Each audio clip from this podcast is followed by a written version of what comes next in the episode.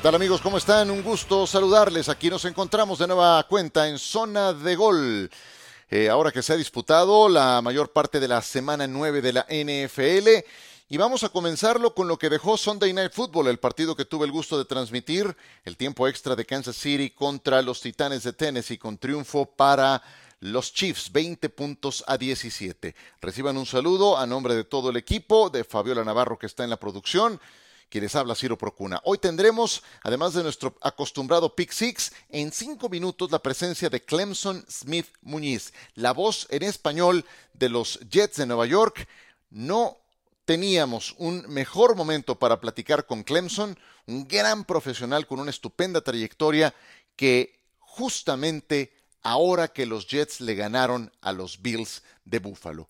Así es de que en cinco minutos en este podcast, Clemson Smith Muñiz. Y precisamente la derrota que sufren los Bills de Buffalo en MetLife Stadium es la que le abre la puerta al ganador del Tennessee Kansas City de igualar a Buffalo con la mejor marca de la conferencia americana. Y son los jefes de Kansas City los elegidos, que se ponen también con marca de seis ganados y dos perdidos. ¿Cómo es que sacaron adelante este partido contra Tennessee? Pues hay una explicación muy simple. Un nombre propio que se llama Patrick Mahomes. Lo que hizo Patrick Mahomes en este partido yo lo definía como algo superlativo durante la transmisión, porque enfrentó a un equipo que tuvo juego terrestre. Derek Henry tuvo 115 yardas por tierra y dos anotaciones, que presentó una defensiva feroz que lo acosó constantemente en este partido, de hecho lo capturaron cuatro veces. Eh, no tuvo apoyo de juego terrestre. Patrick Mahomes fue el líder corredor de Kansas City con 63 yardas el siguiente jugador en cuanto a ganancia de yardas terrestres en Kansas City fue Isaiah Pacheco con 5. 63 yardas de Mahomes por 5 de Isaiah Pacheco. Y bueno, lo que hizo por pase, 446 yardas, un touchdown, una intercepción que no fue su culpa, fue un pase que le puso en las manos a Travis Kelsey, le rebotó y terminó en las manos del defensivo. Eh, increíble. O sea, el, acarreo de touchdown que logra fue, espectacular. Y además logra la conversión de dos puntos para mandar el juego a tiempo extra. ¿Qué más le puedes pedir a Patrick Mahomes? Impuso récord de más pases lanzados en un partido para un quarterback en Kansas City con 68. ¿Es eso lo ideal en Kansas City? Pues no, obviamente no, porque eh, te genera un desbalance muy notorio nunca quieres que tu coreback lance tal cantidad de pases. Vaya, ya no digo 68 envíos como fueron los que lanzó Patrick Mahomes. No quieres que se acerque a los 50 pases. Este se acercó a los 70. Es una exageración, pero eso ocurre porque Kansas City es un equipo unidimensional y porque no termina por encontrar un corredor de bola que despunte. Y ya ni siquiera es un tema de que colectivamente puedan aportar ese juego terrestre. Ni Isaiah Pacheco, ni Clyde edwards ni Jerick McKinnon logran ser ese punto de equilibrio, ese punto de apoyo para Patrick Mahomes. Y yo sé, como lo vamos a platicar con Clemson Smith, que la NFL moderna te entrega quarterbacks como Lamar Jackson, como Josh Allen, eh, que, como Kyler Murray, que lanzan y corren bien, Jalen Hurts, pero no es lo deseable depender a tal grado de la magia de Patrick Mahomes, porque entonces tarde o temprano te va a explotar en las manos. Finalmente, para ganar un partido de esta naturaleza, fue lo que necesitó Kansas City y sacan un triunfo valiosísimo que los vuelve a emparejar con Buffalo y que les devuelve esa posibilidad de volver a ser el número uno en la siembra de la conferencia nacional. Em, de los Titanes de Tennessee, pues eh, también dependen mucho de Derek Henry. Henry desapareció en la segunda mitad del partido. Había logrado 100 yardas terrestres muy temprano, pero después se diluyó y al diluirse Derek Henry y depender del brazo de un quarterback novato, pues eh, Tennessee prácticamente no movió el balón en toda la segunda mitad. Malik Willis completó 5 de 16 para 80 yardas. Cero touchdowns, cero intercepciones, el quarterback al que tomaron en la tercera ronda. Ryan Tannehill no jugó por segundo partido consecutivo y una desproporción semejante en la que Henry la semana pasada superó las 200 yardas terrestres, les funcionó para ganarle a los Tejanos de Houston. Pero los Tejanos de Houston no son los jefes de Kansas City. Jugar en Houston no es equivalente a jugar en Arrowhead. Un partido como esos lo puede sacar la semana pasada en eh, eh, Energy Stadium, no en Arrowhead ante Mahomes y Kansas City. Fue un partidazo muy emotivo. Em, yo sé que trabado en puntos, yo no sé cómo llegaron a dar a Kansas City favorito por 14 puntos en Las Vegas al inicio del encuentro. Yo sé que movió la línea más del lado de Kansas City el hecho de que no jugara Ryan Tannehill, pero esos márgenes tan amplios normalmente no se cumplen en juegos inclusive de este carácter estelar. Titanes pierde una racha de cinco victorias de manera consecutiva. Kansas City se vuelve a poner como eh, uno de los grandes aspirantes a quedar como número uno en la conferencia americana. Eso nos dejó Sunday Night Football. Tras una breve pausa, saludamos a la voz en español de los eh, Jets de Nueva York, Clemson Smith Muñiz, con quien platicamos desde MetLife Stadium. Continuamos con ustedes en esta zona de gol. Lo que ocurrió hoy en MetLife Stadium fue increíble. Fue, un partido que lo tuvo todo, desde un calcetinazo en la patada de salida, porque eso también fue, fue a lo mejor un presagio de que, de que algo inesperado iba a ocurrir en, en este encuentro. Siguiendo con las intercepciones a Josh Allen y un triunfo de los Jets sobre los Buffalo Bills que ahí va a quedar. Para platicar del tema, la voz en español de los Jets, Clemson Smith Muñiz, desde MetLife Stadium. Un gusto tenerte, Clemson. ¿Cómo estás? Bien, cansado, incrédulo. imagino. Es un partido insólito, inédito, con un resultado inesperado. La gente me está preguntando, ¿Are the Jets for real? ¿Son auténticos? Le estoy diciendo a todo el mundo, déjame dormir. I gotta sleep in it. Yo llevo 23 años y, todavía me cuesta eh, aceptar lo que he visto este año. Sería entonces... Increíble la transformación, porque el año pasado jugaron mal a niveles históricos.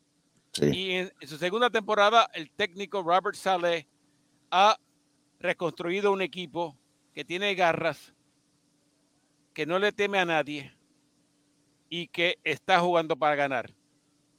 Tenemos preocupaciones sobre Mariscal, pero este equipo tiene más talento y ha ganado de diferentes maneras este año y ahora, además de marca de 6 y 3, Ciro, han ganado 5 de los últimos 6 y están en la pelea por la división. Nadie mejor que tú, con el tiempo que llevas viendo juego a juego a los Jets, para decirme, esa tiene que ser la victoria ya no digamos divisional, tal vez la victoria en general más importante que registran los Jets en cuánto tiempo? Desde el 2015, cuando le ganaron a los Patriots en tiempo extra, el pase a Eric Decker en la semana 16, la última vez que le ganaron a los Patriots. En 2015, diciembre de 2015. Y desde entonces, mira, tuvieron un par de victorias insólitas esta temporada de inicio cuando vinieron de atrás para, para ganarle a Pittsburgh, para ganarle a Cincinnati. Pero uno todavía estaba diciendo, eh, fue de chamba o estas cosas pasan. Entonces, la NFL, cada, cada una ardilla eh, ciega encuentra sus nueces, ¿ok? Eh, pero no, no se trata de una ardilla ciega. Este equipo está jugando para ganar la división.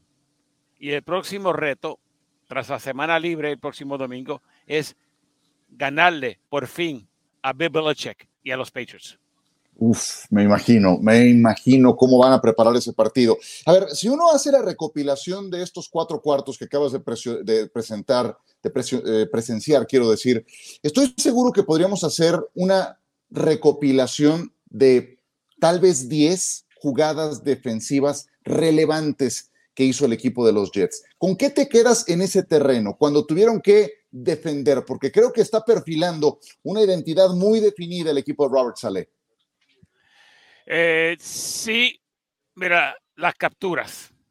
Comenzamos con esa. De Buffalo tenía 21 capturas en 7 partidos. Los Jets llegaron con 21 en 8, un, nivel poquito, pero tienen a Quentin Williams, que es, fue el defensa del mes de octubre en la conferencia americana, el hombre que impone la pauta y que sumó una de las cinco capturas. Este equipo fue, estorbó a Josh Allen, lo sacaron de equilibrio, nunca lo dejaron cómodo. Allen hoy, por primera vez esta temporada, no consiguió tiros anotadores.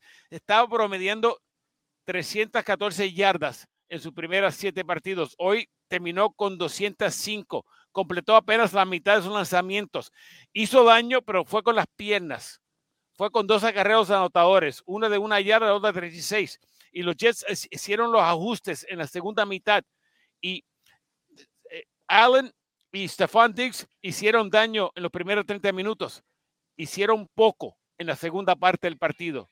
Y, es ese juego colectivo. Son las capturas, la presión, pero es más ese espíritu irrevocable de este conjunto verde y blanco. Es lo, más que me ha impresionado en la primera mitad de la temporada. E, es muy marcada esa tendencia, de hecho lo platicábamos fuera de micrófonos, cómo Stephon Dix desapareció en la segunda mitad. ¿Qué hicieron los Jets para lograrlo? Eh, eh, estaba preguntando a mi compañero Roberto Abramovich cuál fue el ajuste. Eh, interesante porque tenemos a Salsa Gardner, el, novato que ha sido la gran sensación que ha sido sofocante. Sí, permitió un pase de 42 yardas en la primera serie ah, de Buffalo, se lo permitió Stephon Diggs, pero fue J.D. Reed que marcó mayormente a Diggs. ¿Y por qué? Porque los, los Jets no cambian sus esquineros. Si estás en el lado defensivo, Salsa Garner te juega al lado derecho, Reed en el izquierdo. Y rara vez cambian. Entonces fue Reed que se cargó de, de Diggs toda la tarde. Y el ajuste fue en parte doble marca, ayuda del profundo. Eh, pero también es que, repito, Josh Allen nunca se sintió cómodo en el bolsillo. Estaba bajo presión, tuvo que moverse, nunca tuvo tiempo para fijar la mira. Y, hubo un par de veces a segunda mitad que por impaciente o por la presión eh, ignoró a un Diggs desmarcado. Eh, y vuelvo a esa frase, fue un esfuerzo colectivo más que individual. Por supuesto, y se alaba mucho lo que hace la defensiva Jets porque es algo que destaca y que además tiene que ver con la naturaleza de su entrenador.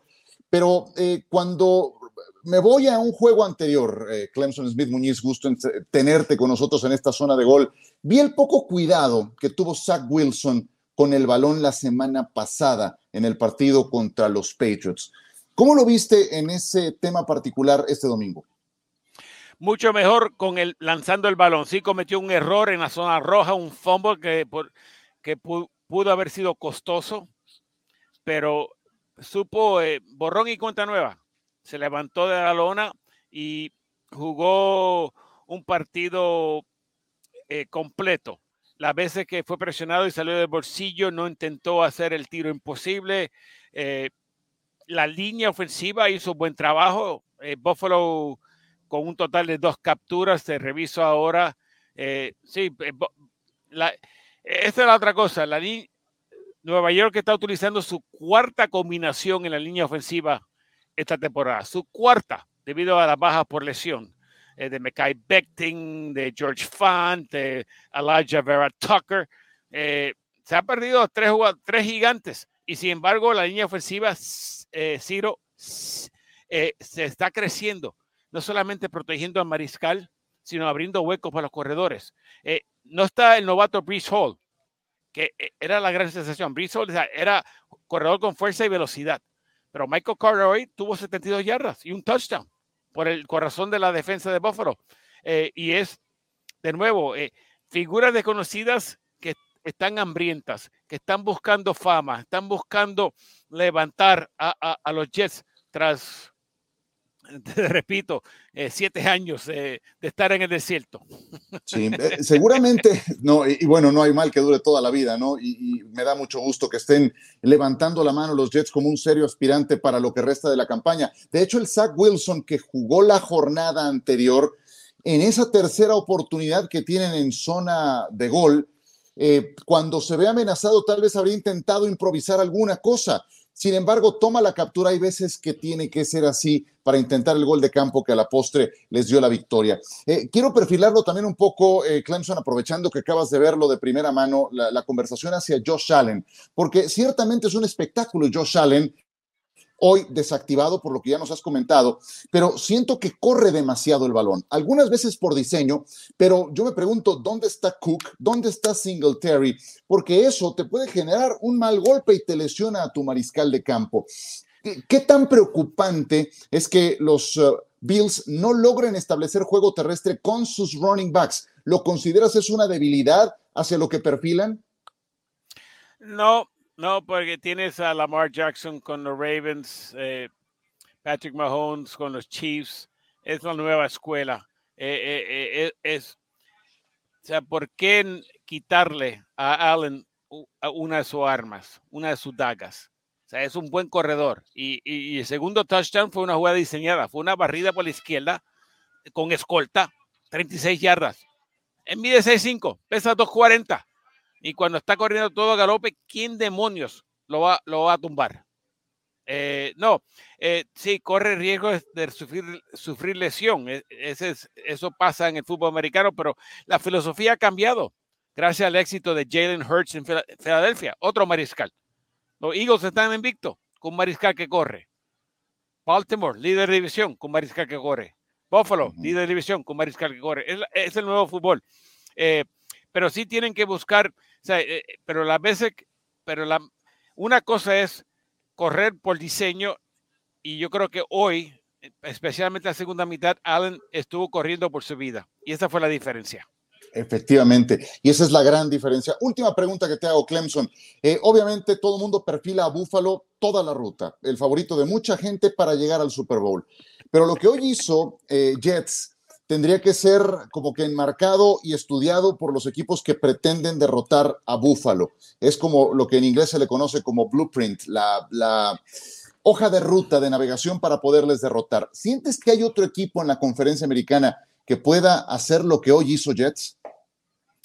Necesitas, bueno, te voy a dar en, en el término global, porque aplica a ambas conferencias. Necesitas una defensa que aplica presión sin muchas cargas. Y eso es parte de la filosofía de los Jets.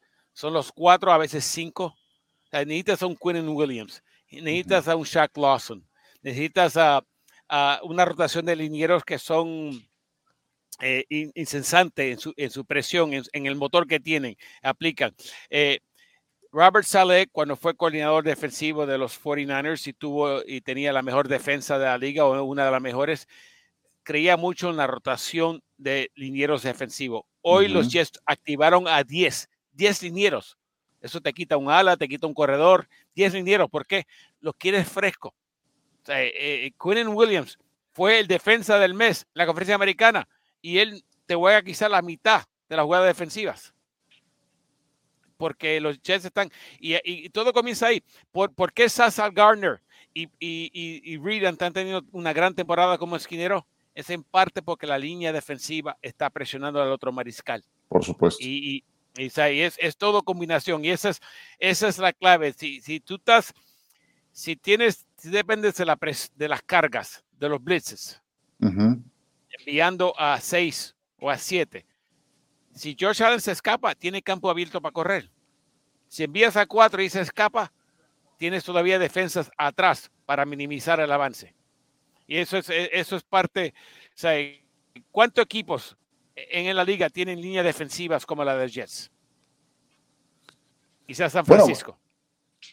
exactamente, sí, San Francisco es uno, es un equipo eh, que en ese sentido podría repetirlo. Y ahora que te escuchaba, eh, pasaba por mi mente cómo sufrió Patrick Mahomes aquel Super Bowl ante los Tampa Bay Buccaneers. Fue justamente lo que hicieron, solamente presión con los frontales, los demás defendiendo pase y pendientes de lo que pudiera improvisar eh, Patrick Mahomes. En fin, que, que ha sido un gran partido eh, y te agradezco mucho que nos hayas acompañado en este podcast, mi querido Clemson. Eh, la, semana de descanso no nada más la van a aprovechar los Jets, estoy seguro tú también después de lo sofocante que fue este partido. Mi agradecimiento por habernos acompañado, te mando un abrazo, te felicito por tu extraordinaria trayectoria y eh, mi última pregunta es, ¿dónde te puede seguir la gente? ¿Dónde te puede eh, leer en redes sociales, escuchar, ver Clemson?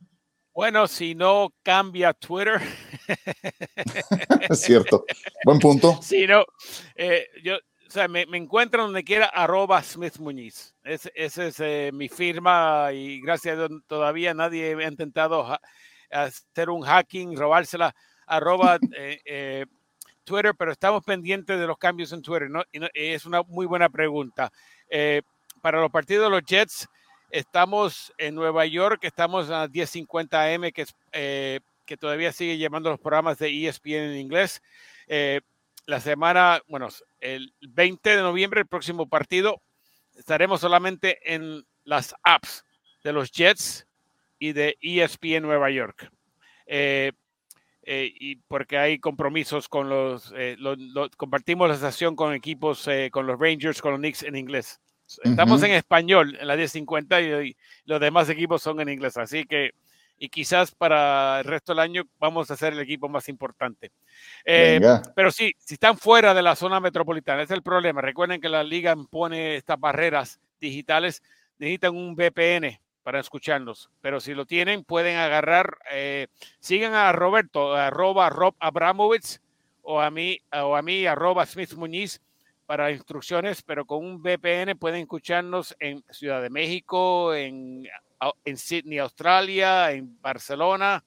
Estamos poco a poco ampliando la ficción y quizás sí, si los Jets continúan con esta trayectoria, vamos a agarrar nuevos aficionados.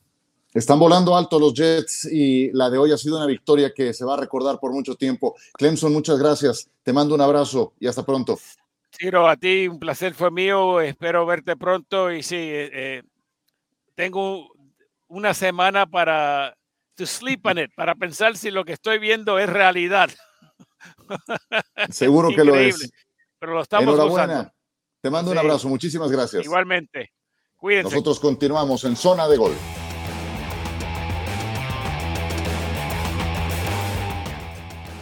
Gusto haber recibido a Clemson Smith Muñiz en este programa y nosotros vamos a continuar como cada emisión de Zona de Gol con nuestro Pick Six, los seis mejores juegos de esta jornada.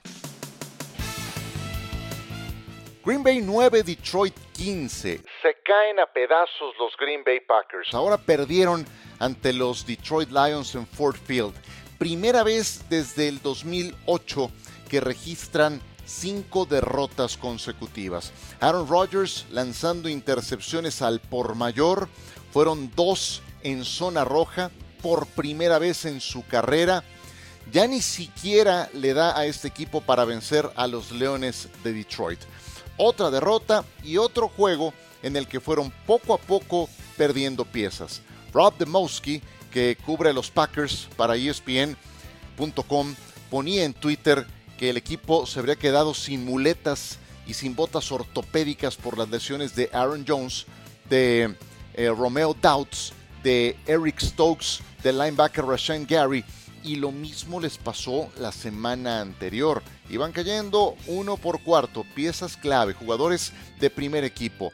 Rodgers ha lanzado siete pases de intercepción y apenas vamos iniciando noviembre. La última vez que lanzó esa cantidad en una temporada completa fue en 2016. Los Packers no levantan y no se ve por dónde.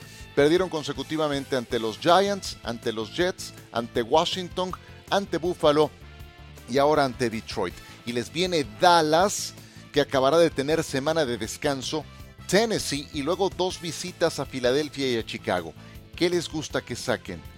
Un triunfo, dos a lo mucho, para como están jugando se ve realmente complicado. Si promediaban 18 puntos por partido y esta vez apenas hicieron la mitad, ¿qué les espera para el resto de la temporada? Y lo peor de todo es que tal parece que Aaron Rodgers ha renunciado a este proyecto. No se le ve con la misma intensidad, no se le ve igual en la toma de decisiones que nos tenía acostumbrado. Es un tipo muy talentoso, pero se le ve fastidiado y no se le ve con ganas de trabajar en este proyecto con la gente más joven, con las piezas que a fin de cuentas tiene y que le podrían dar para estar mejor que la marca que en estos momentos tienen. Número 2, Minnesota le ganó a los Commanders 20 puntos a 17. Creo que ya viene siendo tiempo que tomemos un poco más en serio a Minnesota, que para sorpresa de todo mundo tiene 20 ganados y... Eh, perdón, tiene, marca de 6 ganados y 1 perdidos y ahora le ganó 20 a 17, eso me quería referir a los Washington Commanders. Les ha ganado consecutivamente a Detroit, Nueva Orleans, Chicago, Miami, Arizona y a los Commanders. Próximo partido visitarán Buffalo. Eso sí va a estar realmente complicado porque además Buffalo viene de una derrota y seguramente habrá por ahí un rebote en su rendimiento. Pero Minnesota hizo lo que tenía que hacer, vino de atrás en un partido que se les complicó en serio, perdían 17 puntos a 7 y lograron anotar un touchdown y dos goles de campo en el cuarto cuarto sin respuesta de los Commanders. Eh, Kirk Cousins, nada del otro mundo, 265 yardas, dos touchdowns, una intercepción pero puso los pases a la hora buena, incluyendo la serie ofensiva que les dio el triunfo con el gol de campo de 28 yardas de Greg Joseph. Además hay que decir que aquí hay una jugada defensiva muy pero muy importante que es la intercepción de Harrison Smith. Estaba jugando muy bien Taylor Heineke, había lanzado dos pases de anotación, pero esa intercepción que sufre de Harrison Smith llega en un momento crítico del partido y termina eso por cobrarles la victoria a los Commanders. Minnesota tiene 7 y 1, solamente detrás de las Águilas de Filadelfia son en la conferencia nacional que sigue en esa lista. Cincinnati le ganó a los eh, Carolina Panthers y la verdad es que fue, fue una cosa eh, bochornosa. 42 a 21 marcador final. Despertaron los Bengals. El Monday Night Football fue un desastre en Cleveland. Suele suceder, noten esa tendencia, que cuando un buen equipo, que los Bengals lo son, nos, nos olvidemos que son los campeones de la conferencia americana, son derrotados de manera aparatosa en un juego estelar, es decir, jueves por la noche, domingo por la noche, lunes por la noche, se da un rebote a la siguiente semana. Y también tiene que ver con que jugaron contra los Panthers, que son un auténtico desastre. No tuvieron una sola jugada ofensiva en territorio rival en la primera mitad. Es decir, no rebasaron la yarda 50 los Panthers. Es eh, relevante eh, lo siguiente, lo que hizo Joe Mixon, que fue la figura del partido, terminó con cinco touchdowns totales, espero que no les haya tocado enfrentarlo en el fantasy porque dio como cincuenta y tantos puntos y, ese te puede generar un caos colectivo, ¿no? Em, y decíamos que ese número de touchdowns es importante porque apenas había registrado dos por tierra en toda la temporada y, ahí, y ahora hizo más del doble Joe Mixon que despertó. Un dato que ahí va a quedar con todo y que no comprometió la victoria de los Bengals en el segundo cuarto fue que capturaron ahí en ese periodo a Joe Burrow y llegó a 100 capturas de coreback si acumulamos la temporada pasada con la actual. Es demasiado. Tienen que proteger a su coreback, que es muy bueno. Tienen algunos partidos en que funciona muy bien la línea ofensiva, como fue el caso de este partido contra los Panthers. Tienen otros en los que se ven realmente mal, como pasó en los dos primeros de temporada regular, como ocurrió el lunes por la noche contra los Cleveland Browns. Tienen a un talento especial deben de protegerlo. Mantengo las esperanzas con los Bengals, con todo y la derrota que sufrieron el lunes y el rezago que tienen con Baltimore. Falta la segunda mitad de la temporada. Y creo que después de su semana de descanso tendrán dos salidas que pueden ganar en Pittsburgh y en Tennessee. Vamos a ver, Cincinnati retomó el pulso. Miami le ganó a los Chicago Bears. Y les digo una cosa, no nada más eh, son las buenas sensaciones que deja Miami, que gana 35 a 32 a Chicago, también es lo que hacen los Bears, les explico. Eh, Miami sigue demostrando el músculo ofensivo que tiene. Tua Bailoa hizo pedazos a la defensa de los Bears con 302 yardas, 143 de ellas fueron para Tyreek Hill. Jalen Waddle tuvo una de las tres recepciones de touchdown que lanzó Tua. Jeff Wilson también eh, lució en este partido en su debut con Miami. Denle tiempo a Bradley Chubb que va llegando, apenas apareció en una tacleada, pero les tiene que ayudar a equilibrar una defensa que la pasó mal en esta oportunidad contra los Bears.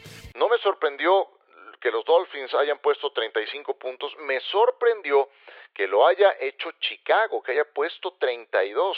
Tuvo 178 yardas por carrera y un touchdown en 15 acarreos.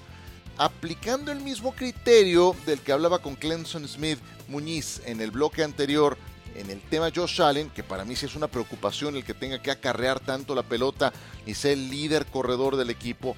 Pues tampoco es lo más positivo que tu coreback corra tanto el balón, estoy de acuerdo. Pero Fields también lanzó tres pases de anotación. Y una característica muy importante de Fields desde el principio es justamente cuando era colegial esa capacidad para correr el balón. Y creo que ahora el head coach Matt Eberflus está diseñándole un traje a la medida y Fields se ha convertido en un coreback más seguro de sí mismo, que explota mejor las armas que tiene, como Cole Kemet, su ala cerrada, como Darnell Mooney, que recibió un pase de touchdown. Y vamos a ver cómo va evolucionando Chase Claypool, que acaba de llegar. Cuando su ataque había sido tan anémico, un juego como este devuelve cierta esperanza a los aficionados de los Bears. Lástima que tienen un atraso tan importante en su división. Y están aprovechando las cualidades de su quarterback, algo que jamás entendió Matt Nagy y algo que parece ahora sí está haciendo su actual entrenador en jefe.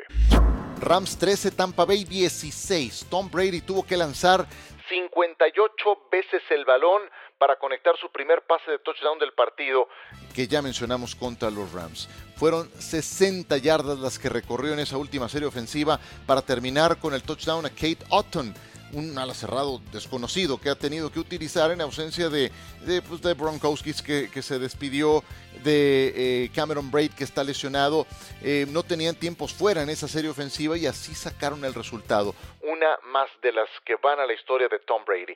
Los Rams incapaces de lograr un primero y diez en la serie ofensiva anterior para terminar con el reloj dejarle segundos a Tom Brady con el juego en la línea es un error que muchos llevan cometiendo eh, una y otra vez durante los últimos 20 años. Tampa se pone con cuatro ganados y cinco perdidos. Para como está la división sur de la Conferencia Nacional, no hay impedimento para que los Buccaneers puedan ganar, más por la mediocridad que hay en los otros equipos como los Panthers, como Atlanta. Vamos a ver a Nueva Orleans el día de hoy, este lunes por la noche, pero de todas formas están los demás parejos para abajo.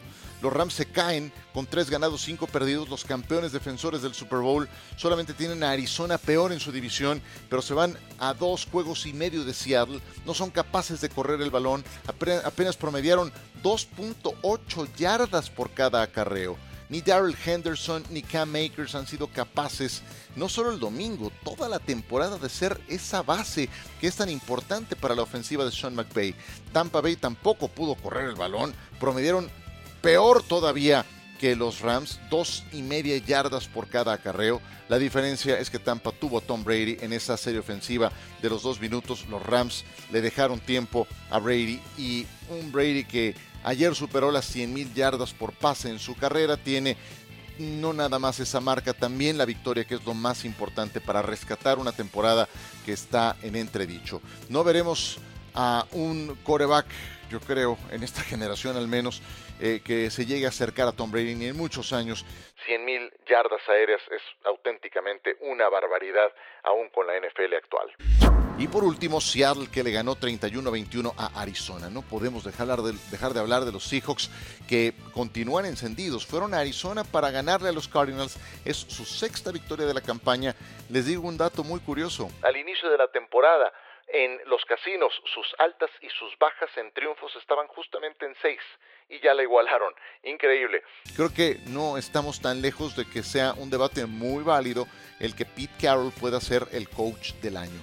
Tiene un equipo súper joven en el que hay al menos cinco novatos titulares. Revivió a Geno Smith después de, vaya, o sea, no estamos hablando de un Geno Smith de... Eh, de novato, en sus primeros tres años que hayan sido malos. No, este llevaba más de 10 años siendo suplente, no pasaba nada con él. Y, ahora eh, no solamente es eh, eh, uno de los corebacks con mayor eficiencia, con un porcentaje de pases completos superior a los 70, pues ahora también limpiaron en la serie a los Cardinals, fueron a ganar de visitante y esas victorias las han conseguido siendo underdogs, lo que le llaman, desfavorecidos en las apuestas. Gino Smith eh, lanzó dos pases de anotación para Tyler Lockett y DK Metcalf. Cometió un error importante en zona roja, o bueno, en su propio terreno, con una intercepción que le costó puntos, pero tuvo memoria corta, supo levantarse. El Gino Smith que conocíamos de temporadas anteriores cometía un error y se venía abajo. Eh, se multiplicaban después los eh, desaciertos. Este Gino Smith tiene memoria corta y compone el camino. Y en buena medida también porque tiene sus dos buenos receptores, porque tiene a Kenneth Walker, que ha sido una adición importantísima lo tomaron en el draft, 26 acarreos para 109 yardas, dos anotaciones y la defensa eh, maltrató a Kyler Murray con cuatro capturas. Ahí está Seattle para lo que se ofrezca y veo bases sólidas como para pensar que este equipo no se vaya a caer el resto de la temporada. Eh, no creo que llegue hasta el Super Bowl ni a la final de conferencia, pero sí creo que se va a mantener en, eh, los puestos de playoff. Vamos a ver si le aguanta el, paso a la reacción que seguramente va a tener San Francisco. Pero Seattle se ve en forma y con un coach que está haciendo un trabajo sobresaliente.